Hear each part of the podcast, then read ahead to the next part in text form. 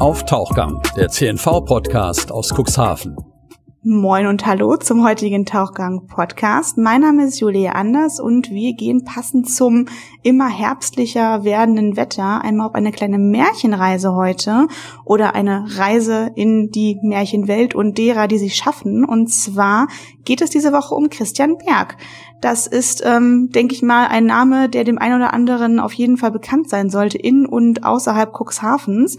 Und der erzählt heute so ein bisschen, wie das denn eigentlich aktuell so aussieht bei ihm künstlermäßig und was er vor allem auch, wie er mit der Corona-Zeit umgeht und was er eben auch, ähm, ja, auf seiner Laufbahn, die inzwischen knapp 30 Jahre umfasst, alles so erlebt hat. Und ich würde sagen, da hören wir doch einfach mal direkt rein. Und damit, ja, viel Spaß auf dem heutigen Tauchgang.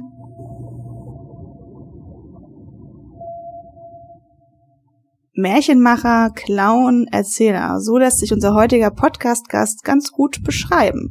Seine Kindermusicals zu Jim Knopf, Patterson und Findus oder auch zum Dschungelbuch sind weit über die Grenzen von Cuxhaven bekannt.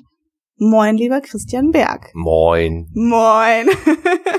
Wie geht's Ihnen heute? Mir geht's gut. Das Wetter ist noch relativ schön für Mitte Oktober. Ich war heute schon draußen. Ich war in der, in der Buchhandlung drüben und habe ja. 189 Bücher signiert. Oh. Äh, Schön. Weil, weil morgen kommt offiziell mein neues Buch raus und, und die Oliver Buchhandlung hier in Cuxhaven, die macht meinen Online-Shop. Und genau. da kann man sich äh, signierte Bücher bestellen. Schön, da reden wir auf jeden Fall später ja. nochmal ganz drüber. Genau, ähm, heute soll es ja im Grunde ähm, hauptsächlich so ein bisschen um den Einblick in den Künstleralltag gehen, weil ja nun mal auch Corona leider auch die Künstlerszene ordentlich mhm. im Griff hat. Und ähm, da würde ich jetzt einfach Sie mal bitten, Sie so ein bisschen erzählen von Ihrem Alltag. Wie sieht's aktuell aus? Was machen Sie gerade so? Aktuell mache ich nicht viel. Also ähm, äh, der Romantiker stellt sich ja vor, dass wir Kreativen jetzt durch Corona ganz besonders kreativ geworden sind. Das, das war eigentlich gar nicht so. Ich bin mitten aus einer Produktion für eine Uraufführung rausgerissen worden. Ja. Und musste mich erstmal wahnsinnig sammeln. Ich war wie, wie gelähmt. Ich war ich wusste gar nicht, was da gerade passiert. Und nach, nach 14 Tagen fingen alle so langsam an, Online-Sachen zu machen. Und äh, ich habe die dann eine gewisse Zeit halbherzig mitgemacht. Ich habe gesehen, Sie haben einen YouTube-Kanal gegründet, ne? Den habe ich schon vorher gehabt. Haben Sie schon vorher, aber ich habe gesehen, da sind einige Videos jetzt draufgegangen. Genau, genau, genau. Und äh, habe dann aber irgendwie gemerkt, nee, das bin ich gar nicht. Ich ja. bin, ich bin Live-Künstler und okay, ich bin ein Schreiber, okay, ja, aber eigentlich bin ich ein Live-Künstler, ein Geschichtenerzähler. Und das war alles irgendwie nur halbherzig und dann habe ich das auch abgebrochen. Und ja, dann habe ich mir zum Beispiel äh, Zeit für ganz andere Dinge genommen. Äh, ich habe mein Kochen kultiviert. Ich habe. Was äh, kochen Sie gerne? Ich koche sehr gerne alles, was aus dem Ofen kommt. Oh. Ich koche sehr gerne Pasta. Mm. Mm, man gleich Hunger, Fisch. Äh, eigentlich alles, alles, alles, was gut ist. Und äh, alles, was gut Also meine Frau und ich, wir essen sehr gern. Und äh, das habe ich kultiviert und dann habe ich mich zum Beispiel um, um meine meine chronischen Rückenschmerzen gekümmert, indem ich äh, endlich mal, weil ich nie dafür Zeit hatte, dreimal die Woche zur Physiotherapie gegangen bin. Oh. Aber ich war nicht in der Lage, kreativ zu werden.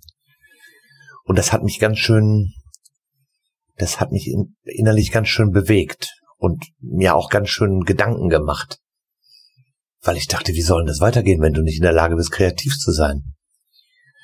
Und dann habe ich im Sommer so einen Punkt gehabt, wo ich gedacht habe, okay, lass es einfach zu. Mhm. Und äh, was ist dann passiert? Dann irgendwann eines Tages habe ich mich hingesetzt und habe geschrieben. Okay. Einfach so drauf hab zwanghaft dann oder einfach? Nö, einfach hab einfach angefangen zu schreiben, habe eine eine neue Kinderbuchfigur erfunden, bin nach Bamberg zu einem Kinderbuchverlag gefahren hab die dem Verlag vorgestellt äh, und jetzt reden wir drüber. Und dann war aber ja immer noch die Hoffnung, wird es, ich spiele jedes Jahr zu Weihnachten 50 äh, Vorstellungen fast im Winterhuder Fairhaus in Hamburg, ein Weihnachtsmusical. Und es war ja immer noch die Hoffnung, wird das dieses Jahr stattfinden, vielleicht ja. mit kleinerer Version oder weil man hörte, die kleinen Theater fangen wieder an zu spielen. Und das Theater meinte, sie würden uns Mitte September Bescheid geben, ob wir spielen würden dieses Jahr. Sollte mhm. die Schön und das Biest als Uraufführung gespielt werden, als Musical. Pardon. Alles gut. Nochmal. Er sollte die Schön und das Biest als Uraufführung gespielt werden, als Musical und äh, dann kam dann Ende September auch die Nachricht, dass das auch ausfällt. Und das hat mich dann doch schon ganz schön umgehauen, weil meine Identität ist, vor Publikum zu stehen. Mein, alles, was ich tue, alles, Mhm. wie ich funktioniere als Künstler. Künstler, also nicht nur ich, alle Künstler, Ja. brauchen ihr Publikum. Man hat ja als Kreativer häufig so ein bisschen, ähm, ich meine, ich kenne es ja vom Berufswegen her auch, dass man dann irgendwann sitzt und so denkt, ich meine, klar, wenn man jetzt journalistisch arbeitet, kriegt man es vor die Nase gelegt im Grunde. Wenn man aber das nicht hat, wie man zum Beispiel ein Buch schreibt oder so, Mhm. da hat man ja auch mal so kreative Flauten, dass man sich denkt, äh, okay, ähm, aber bei Corona war irgendwie alles so ein bisschen anders, ne? Es ist irgendwie, Naja, und dann, dann, dann, dann wurden auch wieder Ängste wach. Und ja, äh, schauen Sie, ich habe ich hab im März ein Musical produziert, das Hamburger Dschungelbuch. Äh, eine Woche vor der Premiere, ne, zwei Wochen vor der Premiere haben wir das abgebrochen. Das wäre dieses Jahr alleine 40 oder 50 Mal gelaufen. Wahnsinn. Dann wären jetzt zum neuen Buch fast 60, 70 Lesungen jetzt gegeben. Mhm. Und dann zu Weihnachten nochmal 50 Vorstellungen mit Die Schöne und das Biest. Ja, Also ich bin da und, und noch Inszenierungen dazu als Regisseur und noch für Deichbrand eine Kindermusical Akademie und meine eigene Kindermusical Akademie in Hamburg. Äh, Ganz zu schweigen von dem, was ich an Geld verloren habe. ja, Äh, ich bin so mitten rausgerissen worden. Das ist so, als wenn einen plötzlich eine schwere Krankheit übermannt und man nicht mehr kann. Und es macht mich auch gerade, diese Zeit jetzt macht mich gerade sehr hoffnungslos, weil ich höre so jeden Tag diese Steigerungen dieser Zahlen und ich frage mich, erstens, wo geht das hin? Wie geht das weiter? mhm. Wo sind wir in einem halben Jahr? Zweitens frage ich mich, wann werden die Menschen vernünftiger? Inwieweit würden Sie das beschreiben? Es ist ja nachweislich so, dass diese Zahlen nach oben gegangen sind, wegen, Ja. wegen Partys, wegen Treffen, wegen Mhm. privaten Geschichten. Wann werden die Menschen vernünftiger? Und dann wissen Ja. Sie, womit ich, was mich wirklich umtut, gerade sind diese Corona-Leugner. Man kann ja alles diskutieren. aber, aber, Mhm. also Corona zu leugnen ist ja nun wirklich lächerlich. Und das nächste, was ich wirklich zutiefst lächerlich finde, dass man in diesem Land, einem der freiesten Länder dieser Welt, hingeht und sagt, dass unsere Demokratie in Gefahr ist. Denn äh, wenn man das hier sagen kann, ohne festgenommen zu werden, dann sollte man sich mal überlegen, wo die Gefahr liegt. Ja. Ähm, wenn Sie jetzt einmal auf die letzten, ich meine, Sie haben ja inzwischen, schauen Sie auf knapp 30 Jahre Mhm. Bühnenkarriere zurück, so ein bisschen. Und ähm, ich habe schon gesehen, Sie waren früher, um jetzt einfach mal so ein bisschen zurückzuschauen, das so ein bisschen zu reflektieren, was einfach jetzt, ich meine, sowas wie jetzt gab es einfach noch, noch, Noch nie, nie. in dem Fall. Nein. Ähm, wenn Sie aber jetzt auf die letzten 30 Jahre zurückschauen, ähm, welche Herausforderungen damals ähm, gab es für Sie und wie haben Sie das damals gemeistert? Gibt es irgendetwas, also nicht annähernd Vergleichbares, aber auch eine kreative Flaute, eine Herausforderung, irgendetwas, wo Sie sagen, Naja, klar. meine Güte, Ich habe mein halbes Leben dafür gekämpft, kommerziell erfolgreich zu sein, finanziell. Und, und als ich es dann wurde, habe ich da, äh, dafür gekämpft, es zu bleiben. ja, Ähm, und das ist ein ständiger Kampf, der hält an, der hört nicht auf. Der, geht- man bleibt nicht auf irgendeiner Welle, weil man gerade sehr erfolgreich ist. hm, Äh, äh, und vor allen Dingen, wenn man in Deutschland auch noch für Kinder arbeitet und wirklich auch nur Einnahmen aus dem Geschäft mit Kindern generiert, dann verdient man nur die Hälfte wie die erwachsenen Künstler. Da macht sich nur keiner Gedanken drüber.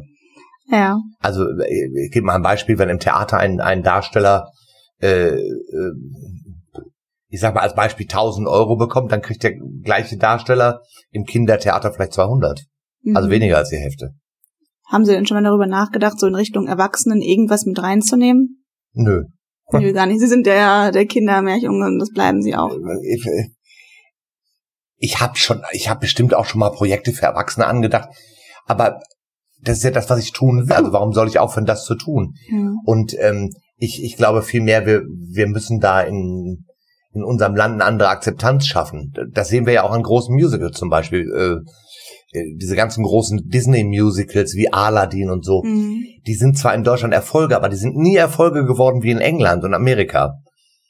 Äh, weil ich, ich habe zwei Überzeugungen. Die eine ist, dass wir eine viel zu sehr in Deutschland viel zu sehr gewachsene, gute Kindertheaterlandschaft haben, als dass die Menschen das brauchen, dass sie in diese amerikanischen abwaschbaren Dinger Mhm. laufen. Aber auf der anderen Seite werden viele, viele Erwachsene niemals bereit sein, für gute Qualität höhere Eintrittspreise zu bezahlen. Mhm. weil es sehr viele günstige Kindertheaterproduktionen gibt und die finden die für ihre Kinder ausreichend. Und das ist ein bisschen schwierig. Und in England, Amerika geben die Leute richtig viel Geld aus für Kindertheater, weil es Family-Theater ist, was es bei uns eigentlich bis auf ein paar Ausnahmen, zu denen auch meine Produktion gehört, ja. gar nicht gibt. Aber auch wir sind mit den Eintrittspreisen, obwohl wir nicht äh, subventioniert werden, absolut volkstümlich. Ich glaube, die teuerste Karte kostet bei uns 25 Euro. Es ging ja bei Ihnen damals auch so ein bisschen mit, ja, Kinder, aber auch Erwachsenen bespaßt, sondern jetzt einfach mal los. Sie haben ja 1983 so ein bisschen als Clown gearbeitet. Da ging sozusagen los beim Schweizer Zirkus Stay. Stay. Stay, Dankeschön. ähm, wenn Sie jetzt damals, ja, wie kamen Sie damals darauf, Clown zu werden und wie hat sich das dann, wie sind Sie von dem Clown Christian Berg zu dem, ich nenne Sie jetzt einfach wieder so, Märchenmenschen Christian Berg geworden? Der Weg war gar nicht so weit. Also ich war drei Jahre alt und war mit meinem Vater in einem Zirkus, der hieß der Mexikanische Nationalzirkus. Und da kam ich mit, meinem mit meinem Papa am Abend nach Hause und habe zu meiner Mama gesagt mit großen Augen, ich werde kauen. kauen. Meine Mutter hat gesagt, selbstverständlich wirst du kauen. Nur im Gegensatz zu anderen Kindern habe ich von diesem Tag an alles daran gesetzt, ein Kauen zu werden. Ich, es ging also damit los, dass ich im Kindergarten zum Fasching als Kauen gegangen bin, in der Schule äh, nur Kauen werden wollte und sein wollte und dann irgendwann nur noch Zirkus gespielt habe. Irgendwann ähm, meine Ferien bei dem, einem der größten Zirkusse Deutschlands im Zirkus Althoff verbracht habe und ähm, keine andere Idee für mein Leben hatte, als Clown zu sein. Und die Althoffs, die wollten mir die Chance nicht geben. Die haben gesagt, komm, es gibt so wenig Leute fürs Management, wir würden dich da gern fördern und Geschäftsführung und dann das wollte ich alles nicht. Und dann habe ich mich hinter dem Rücken der Althoffs bei einem sehr, sehr alten Schweizer Zirkus beworben als Ansager, dem Zirkus Stei. Mhm. Das habe ich in der Anzeige in der Zirkuszeitung gelesen. Das ist, das ist so eine Branchenzeitung, die gibt es bis heute. Ganz klassisch. Dass die einen Ansager suchten und habe mich beworben und die haben mich ja. angeschrieben und mir gesagt, äh, nachdem wir telefoniert haben, ja, ich soll doch mal mich vorstellen kommen. Mhm. Ähm, Anfang Januar 83, da war, da war ich so 16, ja 16 war ich da. Und das habe ich mir vorgenommen. Und dann hatte ich aber parallel einen tschechischen Clown kennengelernt, mhm. der wollte mit mir Tourneen machen. Aber unser Agent, also dieser Clown und ich sind schon aufgetreten in Einkaufszentren oder mal in einem, in einem Nightclub und dieser Agent, mit dem wir arbeiteten, der hat uns nicht so richtig Zirkusarbeit besorgt und ich wollte gerne beim Zirkus arbeiten. Und äh, parallel zu diesem Angebot als Ansager kam nun von dem Agenten ein Angebot, nach Finnland zu einem Zirkus zu gehen. Als Clown. Als Clown, mit dem Tschechen zusammen. Mhm. Dann habe ich dem Schweizer Zirkus wieder abgeschrieben und habe geschrieben, ich möchte als Solo-Clown arbeiten. Äh, nein, als Clown mit meinem Partner arbeiten. Mhm. Und ich müsste ihnen absagen. Und dann kam ein Telegramm von diesem Schweizer Clown, wir suchen händeringend einen Solo-Clown. So.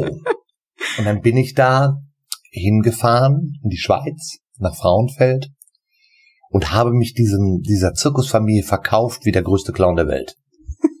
Und ich konnte nichts. Ich konnte gar nichts. Aber sie haben mich engagiert für eine horrende Gage.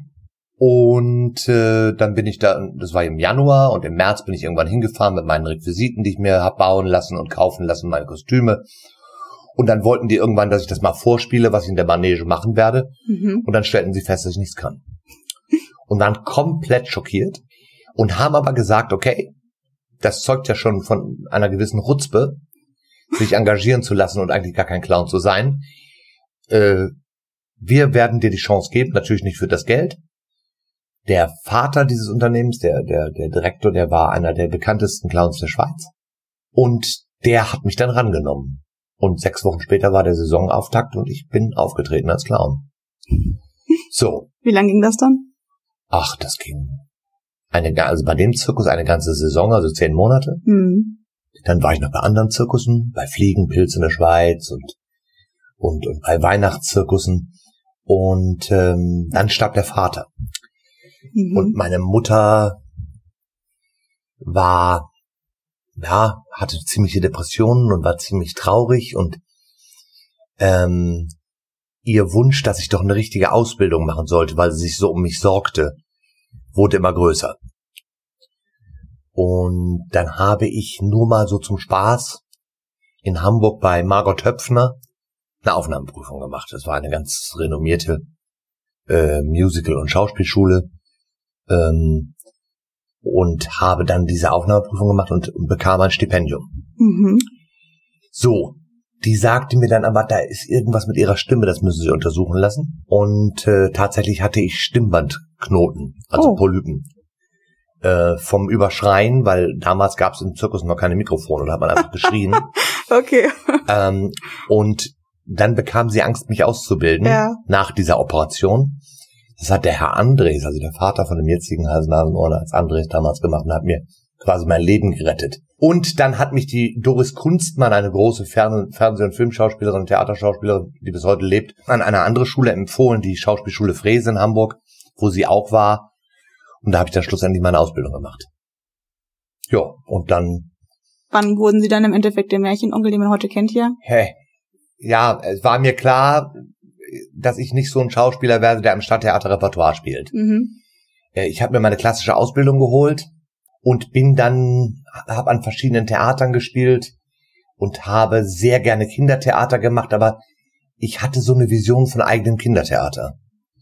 Ich fand das alles ein bisschen Kinder nicht ernst nehmen. Es war alles so, seid ihr alle da? Im Grunde genommen war es Kasperle Theater mit Menschen. Und ich habe gedacht, verdammt nochmal, kann man die Kinder nicht ernster nehmen? Kann man da nicht mal ein bisschen mehr Musik reintun? Kann man nicht singen für die Kinder? Musical kam gerade auf. Mhm. Cats wurde tierisch erfolgreich. Ich habe gedacht, warum kann man kein Musical für Kinder machen? So, und dann habe ich da langsam mich rangerobbt und angefangen und habe mir Leute gesucht, mit denen ich gearbeitet habe. Habe Kredite aufgenommen und Rückschläge gehabt und hab äh, 88, da war ich dann 22, mein erstes eigenes Musical rausgebracht Wow, okay. äh, äh, hab mich, hatte von Tuten und Blasen, von Ja. Management, von Buchhaltung, von nichts eine Ahnung. Hab mich von einem windigen Werbe, Werbefuzzi aus, aus Sieke bei Bremen, der meinte, er macht mein großes Management und holt mir für Millionen Euro Sponsoren, weil die Idee so toll ist, Mhm. über den Tisch ziehen lassen. Den musste ich dann irgendwie mit 22 Jahren irgendwie fast 100.000 Mark in Raten bezahlen, dafür, dass er mir meine Tourneeliste rausgab Ja. das war alles so abenteuerlich, aber ich habe nie aufgehört, ich habe immer weitergemacht. Und ähm, dieser dieser Kampf, der ging tatsächlich von von 88 bis 98. Mhm. Aber ich habe immer weitergemacht. Ich habe dann nebenbei mit äh, große Erwachsenen-Musicals gespielt mit Freddie Quinn, um Geld Mhm. zu verdienen. Hab mit da Europatourneen gemacht, also äh, deutschsprachiges Europa, Deutschland, Österreich, Ja. Schweiz, Luxemburg. Ähm, hab bei Radio Hamburg eine eigene Satire-Sendung gehabt. Kalle Krüger, der Kutscher kennt den Weg. Aber hab dieses Geld immer wieder in meine Vision vom guten Kindertheater gesteckt. Und hab dann irgendwann 88, 98 hier im Sommer, äh, im Schlossgarten ein Sommertheater hochgezogen. In einem Zirkuszelt vom Zirkus Althoff. Und da haben wir uraufgeführt, auch als Musical gab es noch nie, das erste Janosch-Musical der Welt, Oh wie schön ist Panama. Und da gab es damals eine DPA-Meldung. Ja. Und durch diese DPA-Meldung waren wir plötzlich bundesweit in aller Munde. Aus Cuxhaven in die Welt sozusagen. Genau. So kann es auch gehen. Ja, und der Rest ist Geschichte. Und so bin ich dann irgendwann zum Kinderfuzzi geworden. Ich wollte gerade sagen, ich glaube, mit den 30 Jahren könnten wir, glaube ich, noch äh, drei Stunden hier mindestens füllen mit diesem Ja. Podcast. Aber Locker. das hört sich dann auch, glaube ich, irgendwann keiner mehr an. genau. Ähm, wenn Sie jetzt auf Menschen treffen, es mag ja den einen oder anderen jungen Menschen geben, der heute auch noch sowas ähnliches machen möchte, wie Sie das tun. Was raten Sie diesen Menschen? Haben Sie so jemanden schon mal getroffen? Und wenn Treffe ich täglich. treffen Sie täglich, was raten Sie Die wollen denen? ja bei mir arbeiten. In meinen Produktionen. Also, ähm, folgendes. Wenn man sich überlegt, ich möchte das machen und ich wünsche mir das zu machen oder ich träume davon, das zu machen, soll man bitte sofort die Finger davon lassen. Okay. Du musst, Warum? du musst dir nichts anderes für dein Leben vorstellen können als das. Inklusive Privatleben des Scheiters. Du musst keinen anderen Wunsch haben. Du musst gar nicht darüber überlegen, dass es etwas Wichtiges geben könnte. Mhm. Es muss einfach nur das geben. Dann darfst du es versuchen und selbst dann hast du keine Garantie, dass du deinen Weg gehst. Ich hatte hier aus Cuxhaven so äh, drei junge Leute, die als Kinder in meine Musicals gegangen sind und die davon geträumt haben, Musical zu machen Mhm. Ähm, und und auch Schauspieler zu werden. Die eine ist es geworden, die war in Mainz und es fängt jetzt glaube ich an und äh, zwei andere. Äh, der eine hat die Ausbildung gemacht, der ist ziemlich gut gewesen, konnte toll singen und nun macht er zur Sicherheit noch eine andere Ausbildung. Da war ich ganz schockiert, da war ich völlig schockiert, als der endlich sein Diplom hatte und ich ihn engagieren wollte. Und er mir sagte, Hm. nee, also weißt du, ich mache jetzt noch eine andere Ausbildung. Da war ich, ich bin fast tot umgefallen. Ähm, das hat mit unserem Beruf nichts zu tun. Und, und jetzt soll der Spießer, der das jetzt hier hört, also der soll nicht sagen, das Okay. stimmt nicht. Ja. Es ist so. Du kannst nicht irgendwie dir Plan B überlegen. Showbusiness, Theater, Schauspieler sein, Künstler sein, Tänzer sein, Sänger sein, hat keinen Plan B. Das ist doch mal, äh, ja, eine gute Zusammenfassung, würde ich mal sagen. ähm, Sie haben in den letzten 30 Jahren ja wirklich einige Projekte aus dem Boden gestampft. Ähm, Sie haben gerade schon einige genannt. Welche Herzensprojekte, vor allem auch Ihr Engagement mit Kindern etc., was ist denn da vor allem im Gedächtnis geblieben? Was sind so Herzensgeschichten, wo Sie auch heute immer noch so ein bisschen dran, regelmäßig dran denken und dran arbeiten? Ähm, ich muss sagen, es war alles meine Herzensgeschichten. Immer das, woran ich Gute gerade Antwort. arbeite, ist meine, ist meine Herzensgeschichte. Ja. Also ob es jetzt Janosch so wie schönes Panama war, Hm. damit, das damit darin mündete, dass Janosch davon das Spitz kriegte und gar nicht wollte, dass sein Verlag mir die Rechte gab, Hm. mich dann nach Teneriffa eingeladen hat und mich erstmal zwei Stunden beschimpft hat, weil er Owe Schönes Panama als Musical doof fand, der mir dann Bilder von sich geschenkt hat, äh, die er gemalt hat, damit ich zu Geld komme, um, um mein Theater zu finanzieren. Ob Konstantin Wecker, mit dem ich dann schlussendlich 13 Musicals geschrieben habe, oder meine Arbeit äh, mit, mit, mit, mit dem Schmidt-Theater oder mit Ralf Siegel oder ich, also ich habe immer, immer das Baby, mit dem ich, an dem ich gerade arbeite, ist gerade mein Liebstes. Und es ist ganz oft schon so, mh, das verstehen ganz viele nicht. Also ganz, ganz oft ist es schon so, wenn wir irgendwie zum Beispiel ein neues Projekt anfangen zu proben, dann bin ich schon längst mental im Kopf bei der Planung der, der übernächsten Geschichte. Das ist ganz, ganz oft so. Ja. Also, äh, und das macht mich gerade so mit diesem Corona. Du kannst gar nichts planen. Das ist furchtbar. Ich bin Regisseur. Ich möchte immer alles planen. Ich möchte immer sagen, wo es lang geht. Und das ist ganz furchtbar, dass man das nicht kann im Moment. Das ist ganz schrecklich.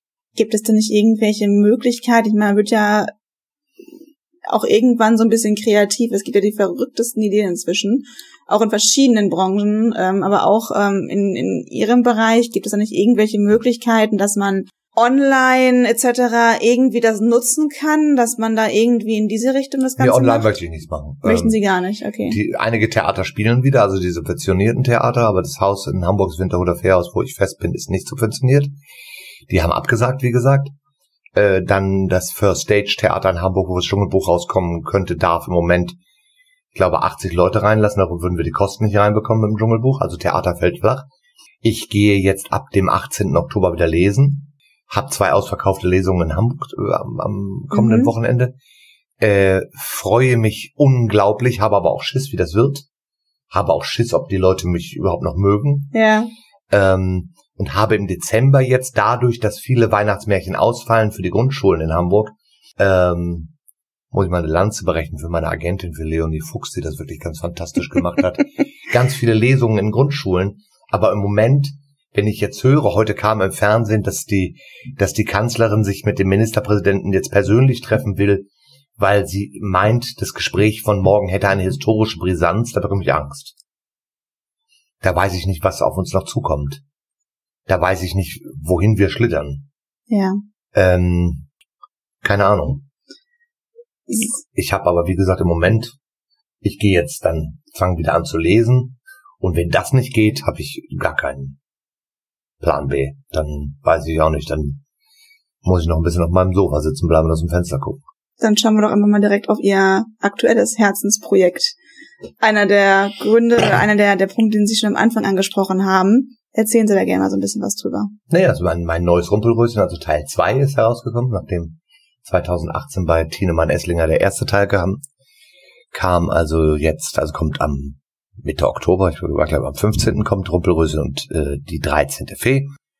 Und Rumpelröschen reist ins Märchen von Don Röschen, um das in Ordnung zu bringen. Mehr, mehr will ich eigentlich gar nicht verraten und trifft da wieder ganz viele äh, bekannte und unbekannte Märchenfiguren und, und bringt das Märchen von Don Röschen endlich zu einem guten und teilweise auch anderen Ende. Also genauso wie man es eigentlich schon von vom ersten Rumpelröschen gewohnt ist. Und Rumpelröschen ist ja ein guter Fee. Mhm. Also ähm, auch ganz was anderes, wo, woran sich viele erst äh, gewöhnen mussten, als das Buch rausgekommen ist. Aber in Hamburg ist er und im Norden ist er ja mittlerweile schon weltberühmt. Es gibt ein eigenes Musical über Rumpelröschen. Und ich mache so im Jahr ohne Corona so 120, 130 Lesungen in der ganzen Republik mit diesem Rumpelröschen. Mhm. Und äh, ja, ich freue mich sehr. Lesen gehen ist immer noch eine, eine der wichtigsten künstlerischen Aufgaben, weil ich glaube, dass wir Kinderbuchautoren dazu verpflichtet sind, äh, in die Schule zu gehen und Kinder mit uns zu konfrontieren und ihnen zu zeigen, dass es Menschen gibt, die sich Geschichten ausdenken und auf die, die Geschichten aufschreiben. Und äh, für mich war das auch so, als ich Kind war, kam James Krüss in meine Schule. Äh, und es war ganz was anderes, als wenn meine Klassenlehrerin oder so etwas vorgelesen hat. Ja. Und wir sind heute in der Situation, dass äh, sehr, sehr, sehr, sehr viele, nämlich 17,9 Prozent der zehnjährigen Grundschüler nicht mehr sinnentnehmend lesen können. Das heißt, die verstehen einen Text gar nicht mehr. Äh, und daran müssen wir arbeiten. Und ähm, wissen Sie, was ich jetzt gerade beobachte, also nicht nur mit Fridays for Future, sondern auch zum Beispiel auch mit der mhm. Leseförderung, das fällt alles hinten rüber. Die sagen alle, jetzt haben wir Corona und äh, also Fridays for Future soll nicht stattfinden äh, und auch diese ganzen Sachen, das fällt alles hinten rüber und wir müssen uns darum kümmern. Denn äh, das mit dem Lesen, das fällt uns so auf die Füße wie der Klimawandel, weil das Lesen, das Fehlende, das wird ein Klimawandel in den Köpfen. Und ähm, ich glaube auch, dass Menschen, denen nicht vorgelesen wird und die nicht die Empathie haben, die man nur durchs Lesen finden kann, dass die auch im Kopf anders werden und kälter werden und auch bereiter sind, äh, Dinge zu tun, die vielleicht nicht in unserer Demokratie verankert sind. Ich bin davon fest überzeugt. Wenn Sie jetzt so am Ende sich ich mache am Ende gerne mal manchmal so eine Joker-Frage, die würde ich mhm. Ihnen jetzt auch gerne mal geben. Ähm, wenn Sie jetzt diesen Podcast einmal nutzen, um so ein bisschen rauszutragen, wie sich die Menschen am besten verhalten sollten, damit es auch nach Corona noch Künstler wie jetzt zum Beispiel Sie gibt. Was kann man tun? Was sollte man tun? Eine Minute lang Christian Berg oder auch zwei, je nachdem. Ich guck mal rauf. Ja, legen Sie einfach los. Von der Leber weg. Was beschäftigt Sie? Was Sie haben ja gerade schon so ein paar Sachen gesagt. Denken Sie auch gerne Ach, mal drüber nach. Was mich beschäftigt, ist am meisten, dass die Leute mir auf die Schulter klopfen und mir sagen, wenn sie mich draußen treffen, ja. na, wie geht's? Geht schlecht, oder? und ähm, äh, das brauche ich nicht. Brauche auch nicht dieses schulterklopfende Mitleid. Ähm, äh, ich ich glaube, wir müssen ernst genommen werden, äh, wie alle anderen, denen es schlecht geht. Das geht dann auch nicht nur um die Künstler, es geht auch zum Beispiel die Schausteller gehen gerade auch runter. Aber ich rede mal für die Künstler. Hm, äh, wir brauchen Unterstützung, also auch vom Staat. Also hier in Niedersachsen möchte man uns in Hartz IV schicken. Ich finde das, ich finde das bodenlos. Ich finde das eine Frechheit. Ich finde das, ich finde das erniedrigend. Mhm. Wir hatten eine, viele von uns hatten eine große eigenständige Karriere. Wir haben dann von unseren ersparten Dingen gelebt, die wir hatten, die wir zurückgelegt haben. Die sind jetzt weg und dann möchte man uns in Hartz IV schicken. Ich möchte gerne, dass es eine Unterstützung gibt. Wir sind, wir sind Künstler, wir sind in der Künstlersozialkasse, wir zahlen in eine Kasse ein dann soll man uns eine Unterstützung geben. Ja. Äh, und ich möchte, dass die Menschen auch ihren Kindern Kultur geben.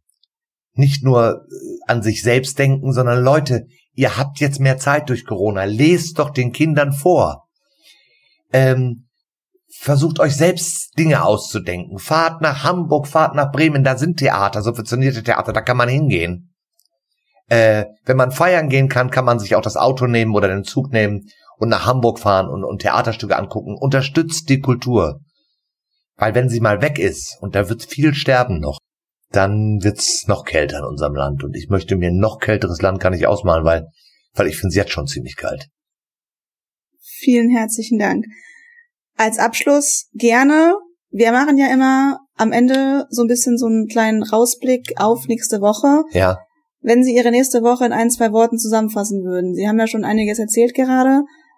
Mhm. Was kommt da auf Sie zu? Jetzt wirklich mal okay. auch im, im ja, erzählen Sie einfach mal. ich gebe jetzt noch ein paar Interviews die, die Tage für verschiedene Zeitungen aus ganz Deutschland. Ich äh, spreche noch mit der DPA, die werden noch eine Geschichte für das neue Rumpelröschen machen. Ich fahre nach mhm. Hamburg zum NDR oh. fürs Kulturjournal, äh, wird was gemacht über das Rumpelröschen. Dann lese ich, ja. bin sehr nervös und äh, lasse das alles auf mich zukommen, was da jetzt so passiert und äh, jeden Tag passieren auch irgendwelche schönen Sachen und was ich sagen muss, und das ist eigentlich der allerschönste Ausblick, meine Fans, das habe ich heute wieder beim Signieren deiner Buchhandlung gesehen, meine Fans, die haben mich nicht vergessen, meine Fans denken an mich und ähm, die geben mir auch ihre Zuneigung, die schreiben mir und die kommen auch über meine Homepage und spenden. Mhm.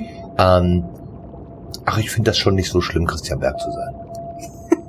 Vielen Dank, Danke. Christian Berg. Danke. Danke. Ja, und damit herzlich willkommen zurück hier oben an der Oberfläche. Ich hoffe, euch hat der heutige Tauchgang-Podcast gefallen. Wenn ja, dann abonniert uns gerne, folgt uns gerne auf Instagram, auf Facebook oder eben auf cnv-medien.de. Empfehlt es auch sehr, sehr gerne weiter und vergesst auf jeden Fall nicht das Abonnieren. Dann bekommt ihr nämlich jedes Mal, wenn eine neue Tauchgang-Podcast-Folge online ist, bekommt ihr dann Bescheid. Und ansonsten wünsche ich euch auf jeden Fall eine ganz, ganz tolle Woche, ein tolles Wochenende oder wann auch immer ihr, ja, das hier gerade hört und wir freuen uns auf jeden Fall, wenn ihr nächste Woche wieder dabei seid. Bis dann, alles Liebe und tschüss. Auf Tauchgang, der CNV-Podcast aus Cuxhaven. Redaktionsleitung Ulrich Rode und Christoph Käfer. Produktion Rocket Audio Production.